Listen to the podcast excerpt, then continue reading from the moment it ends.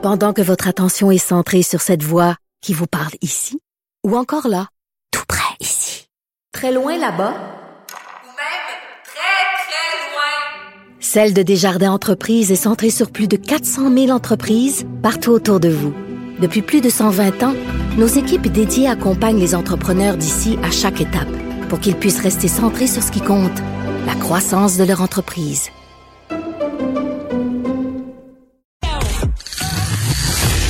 Les effronter. Avec Geneviève Peterson.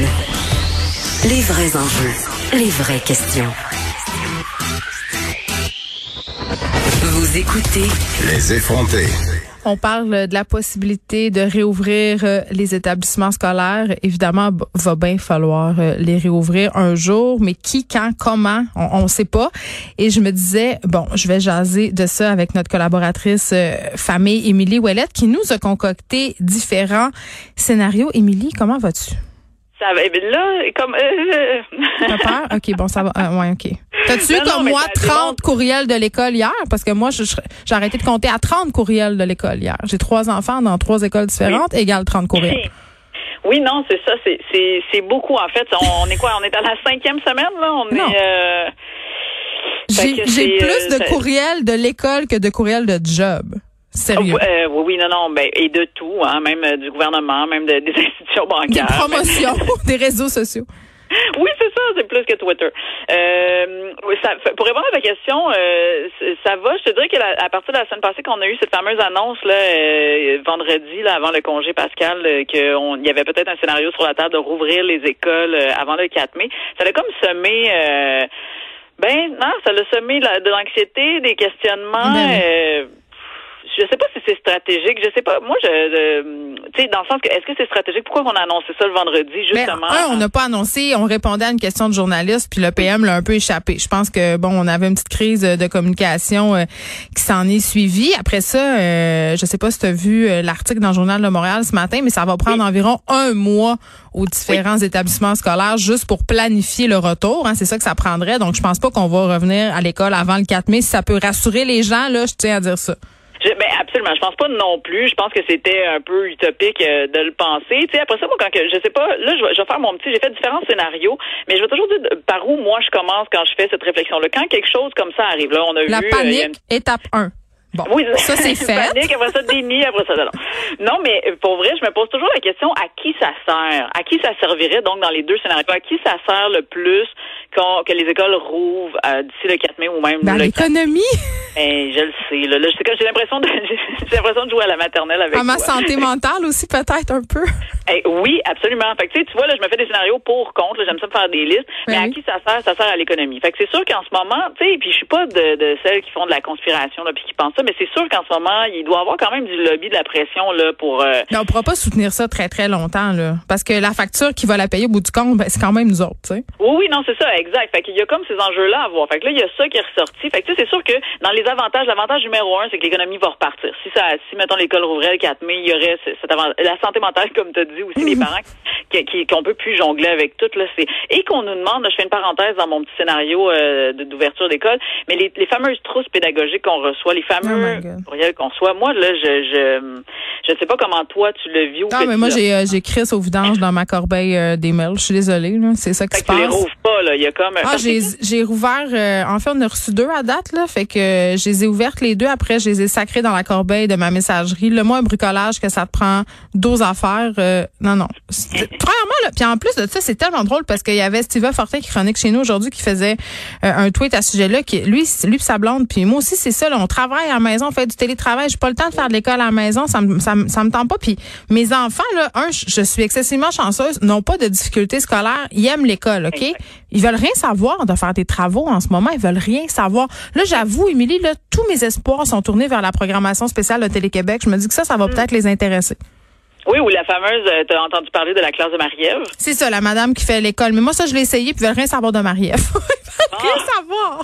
Mais très Non, mais bonne. parce que tu te dis, elle est super bonne. C'est un petit espoir, c'est un 30 minutes. Tu dis, hey, c'est un, c'est un 30 minutes. Mais ça va avec la motivation, puis ça va avec. Moi, moi, là, ce qui me fâche, je vais quand même le dire, là, je suis désolée, je donne mon opinion. t'es là pour ça? En ce moment.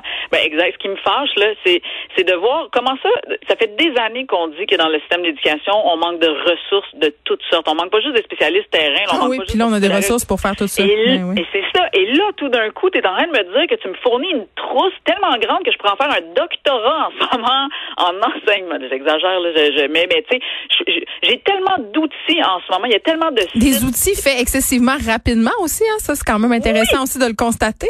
Exactement, de constater que ah, à quel point on manque d'argent d'habitude normalement dans le réseau, puis comment c'est difficile, puis c'est complexe. Là, tout d'un coup, Télé-Québec a reviré sa programmation. On est allé chercher toutes les capsules puis les- le contenu qu'on avait besoin. On a des trousses pédagogiques du ministère de l'Éducation. On a là, tu fais attends là, il y a c'est ça là, il y, a- il avait un il y avait ce besoin-là avant, puis là on est en train de mais on n'y arrivait pas avant. Fait que moi ce constat-là me fâche un peu. C'est déjà je me dis dans le retour après, il va arriver quoi avec avec tout d'un coup tout ce contenu ou ces tu sais, ces idées-là ou ces choses-là qui sont qui ont été mises en Ouais, place? là, on peut pas revenir en arrière dans notre vieux système sclérosé qui fait, qui prend jamais d'initiative, là. On, on pourra pas.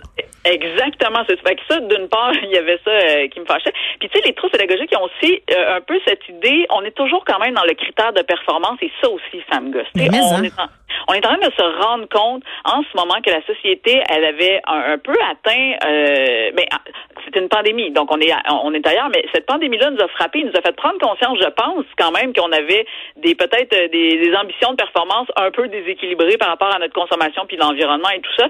Mais la fameuse trousse des pédagogiques ou, ou- ou ce qu'on reçoit des écoles, c'est quand même dans l'idée de faire une liste d'épicerie de cocher puis d'en faire le plus possible, d'en faire Mais, le mieux euh, possible. euh, mon Dieu, c'est de la la musique à Ah non, oreilles, mais hein? c'est parce que sérieusement, puis tu sais pour de vrai, puis je le sais, on parle beaucoup des mères qui se sentent coupables, puis tout ça, puis des pères aussi qui se sentent pas à la hauteur, mais sérieusement là, cette trousse là fait juste me faire sentir mal. J'ai l'impression que je, je suis la seule vraiment qui réussit pas à enseigner à ses enfants à la maison. J'ai l'impression que tout le monde fait des petites activités, fait des petites affaires pédagogiques, fait des cocos de Pâques, fait son pain, tu sais, puis moi je, je suis là à avoir la broue dans le toupette, puis quand j'arrive que j'ai 30 minutes à moi de libre dans ma journée parce que moi, guess what, je continue à travailler, je, je, je m'effondre, je m'effondre sur le divan, puis j'ai pas envie de faire l'école à la maison à trois enfants qui veulent rien savoir, ça me En plus. j'ai pas la force puis et en plus, tu l'as dit, t'es privilégié dans le sens que tes enfants aiment l'école, ils n'ont pas de difficultés. non, puis en passant l'été, ça dure deux mois, puis nos enfants perdent pas leurs acquis. Non, exact. Puis Puis là, quand il y a eu le verglas, excuse-moi, non, non, quand il y a eu le verglas, hein, il y a eu dix semaines pas d'école dans certaines régions, on a-tu fait des trousses pédagogiques? Non. No. À moins qu'on considère que Frenchy, c'était. mais C'est très pédagogique. L'école de la vie, Milly. l'école de la Sous-estime jamais ce pouvoir-là? Ça, pour moi, c'est. le- Je veux juste revenir sur ce qu'on a dit dans, au, au- au niveau des enfants qui sont moins privilégiés ou dans des, fa- des milieux familiaux qui, qui sont plus difficiles pour X raisons. Puis je, je juge pas, je ne serai jamais de celle qui va juger, mais je sais qu'il y a des constats des fois que c'est plus difficile. Fait que comment on, comment ces enfants-là, fait qu'on on est en train de dire qu'on laisse tomber ces enfants-là aussi parce que Mais on cette les fameuse- laissait déjà tomber avant. Imagine maintenant. Tu sais, puis là, attends, on parle des- du privilège des enfants, mais même dans les familles privilégiées, là, moi, j'ai, tu sais, mettons, enseigner les maths à ma fille au secondaire, j'ai de la misère. Non, non, mais et tout le temps, regarde, moi, moi, j'essaye le, matin, là, chez nous, on essaie de se faire de l'école à la maison, entre guillemets, OK? Parce que je ne suis pas professeur. Je ne suis pas ça, je tiens à dire. Ça ne nous rend pas professeur. Il y a des gens qui ont étudié là-dedans. Il y a des gens qui sont pédagogues. Il y a des gens qui c'est une formation et je la reconnais, cette formation-là. Exemple, juste ce matin, on fait un peu de musique. Hey, de musique, hein, c'est pas la matière la plus, euh, bon. Fait qu'on fait ça. Mais ça l'a dérivé parce qu'on écoutait de la musique cubaine. Et là, ma fille de 11 ans, super curieuse, me demande, hein, Cuba, puis comment ça? Puis, ah, dictature. Là, Là, une année, je me retrouve à, je suis en train de faire un cours sur c'était quoi la situation politique à Cuba. Est-ce que je suis une experte de la situation politique à Cuba en ce moment en 10 minutes d'avis? Tu sais, non, fait que je me retrouve tout le temps dans des situations où, tu sais, même si mes enfants sont curieux de certaines affaires, mettons, d'activités qu'on offre, il y a toujours une limite parce que Hey, je le sais pas comment. euh, Puis j'ai accepté aussi. Tu sais, exemple, tu parlais de mathématiques là. Tu sais, toi puis moi, on a appris une certaine, on a appris à faire des, mathématiques d'une certaine manière. Puis euh, j'ai- j'ai oublié tout ça, moi. Je veux dire, je suis pas d'envie, tu sais. Je me sers pas euh, des notions mathématiques que tu apprends au secondaire tant que ça. Là, des fois, il y a des concepts, bon, sont là pour que tu les apprennes, c'est bien correct, là, sauf qu'à un moment donné, euh, c'est ça. J'ai- c'est pas ce que tu utilises la vérité, c'est que j'ai un diplôme en sciences humaines. Non, non, mais je me retrouve- Je à ne même pas utiliser la technique qui est probablement enseignée maintenant dans les dans les écoles. C'est moi, si on me parle de français aujourd'hui, c'est un complément d'objet direct. C'est plus un groupe nominal. C'est pas un groupe nominal Il y a eu pour moi. 38 doses réformes. exact. tu.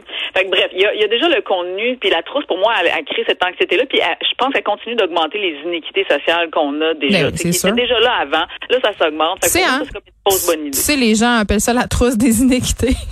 ben, tu sais, non, mais je veux dire, rendu là, moi, ce qui me désole, parce que là, bon, OK, dans mon scénario de si on ouvrait les écoles académiques, c'est sûr que c'est l'économie qui irait mieux, puis la santé mentale, peut-être. Puis quand même, du point de vue des enfants, je me disais, ils reverraient leurs Ah, mais amis. les enfants, attends, là, tu sais, je- puis tu sais, je- on, on a de la détresse, les parents, en ce moment, là, puis j'entends plein de monde, pas d'enfants, qui disent, mais vous aviez juste à pas faire d'enfants. Si vous voulez pas être avec eux autres à longueur de journée, pourquoi vous vous plaignez? Parce que c'est ça, avoir des enfants. OK, bon, OK, maintenant qu'on a dit ça, euh, oui, les parents, en ce moment, ont vu de la détresse, mais les enfants, ils commencent à être sérieusement écœurés aussi, là. Ils sont Complètement, bout, là. complètement. Absolument. Fait qu'eux autres aussi, ça leur ferait du bien. Il y avait juste à pas avoir de parents, ces enfants-là, aussi, hein?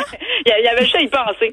Mais, mais d'un autre d'un autre point de vue, quand même, on, on le sait pas. Tu sais, moi, j'ai un malaise à dire parce que ça, ça donne un peu cette idée de, hein, on renverrait. Je comprends bien là, l'idée de la vaccination naturelle puis tout ça, mais Ouais, l'idée d'immunité, de développer l'immunité collective, mais les enfants, après, sont en contact avec des personnes vulnérables, peut-être. Ben complètement. Et où il y en a des enfants aussi. Tu sais, je pense à certains enfants, exemple, qui ont développé. Tu sais, moi, ma fille de 5 ans qui commence en ce moment, on n'est pas sûr, qui va peut-être, qui fait peut-être de l'asthme, mais on n'est pas sûr encore. Fait que, tu sais, peut-être Ouais. que d'un coup prendre cette maladie-là, on n'était pas au courant avant, mais là il y a quelque chose qui c'est comme prendre, c'est un gros gambling. là. C'est quand même un gros gambling. J'ai un peu l'impression que ça fait cobaye. Puis surtout quand c'est dit comme ça. Puis surtout que l'objectif en arrière, c'est Mais c'est la vitalité économique, puis, je, je le comprends là, parce que tu sais, inévitablement, il va falloir qu'on pense à y retourner tout le monde là, parce que on peut pas. euh, Ben, et où faire des choses autrement? Moi, on dirait que c'est ça qui est ma, ma déception en ce moment, c'est que j'ai l'impression que c'est une situation dans laquelle les gens l'analysent que de manière binaire. C'est ça ou pas? Tu sais, ce qu'on tu c'est comme c'est soit qu'on rouvre ou qu'on rouvre pas, ou que ça, ou, ou que l'économie fonctionne, ou elle s'écroule. Moi, je me dis, il doit y avoir une zone en, tu sais, il y aurait une, on parle des CHSLD aussi, là, tu sais, je dérape un peu, mais c'est parce que dans le fond, la société, ça inclut tout ça. Là, on parle de ce qui se passe en ce moment, la manque de main, tu sais, de main d'œuvre dans les CHSLD aussi, le système d'éducation qui est là, on- qui est à la carte offert à tout le monde euh, sur Internet, que, il me semble que ça serait le moment idéal pour le repenser, tu sais, repenser le système d'éducation, repenser le système de santé, mais là, on est encore, je trouve, dans cette, ou même l'économie, tu sais, de, de, de la repenser, cette économie-là. Comment on pourrait la repenser pour que on soit plus dans une, dans une, dans une optique, dans une optique, pardon, de, de, de, de toujours le plus, puis de toujours consommer plus, puis tout ça. Comment on pourrait faire pour, mais il y a pas, a- on n'a pas des leaders en ce moment, puis là, je parle de tout parti politique confondu, qui sont, ben, je comprends qu'il y a l'urgence à gérer, fait que oui, il y a des gens qui gèrent c'est quoi la santé publique en ce moment, mais il me semble qu'il y aurait place à avoir des, des, des, des comités un peu plus visionnaires ou un peu plus, tu sais, en, termes de, trouvons des solutions à moyen et à long terme aussi, pas juste à du court terme. J'ai l'impression qu'on est très dans le court terme, puis, puis avec le, le, le, ton, ben là, c'est mon opinion, ça, mais le ton paternaliste dans lequel on nous donne les choses, qu'on nous dit les choses, ça va bien aller. On dirait que là, le ça va bien aller commence à un peu. Ah, les gens sont à bout. Ben, c'est parce que ça, mais c'est ça c'est ira pas ça si bien que ça. On va s'entendre là. Il va y avoir des petites patch rough. Ben oui, puis tu sais, à un moment donné, sais ce qu'il disait, euh, tu sais ce qu'il disait mon grand-père, il disait on va tout manger, on va tout manger une petite bouchée de sandwich à la marde. Je sais, c'est Ben. épouvantable, mais ça, c'est tellement ça. On va tout prendre une petite bouchée de sandwich à la marde.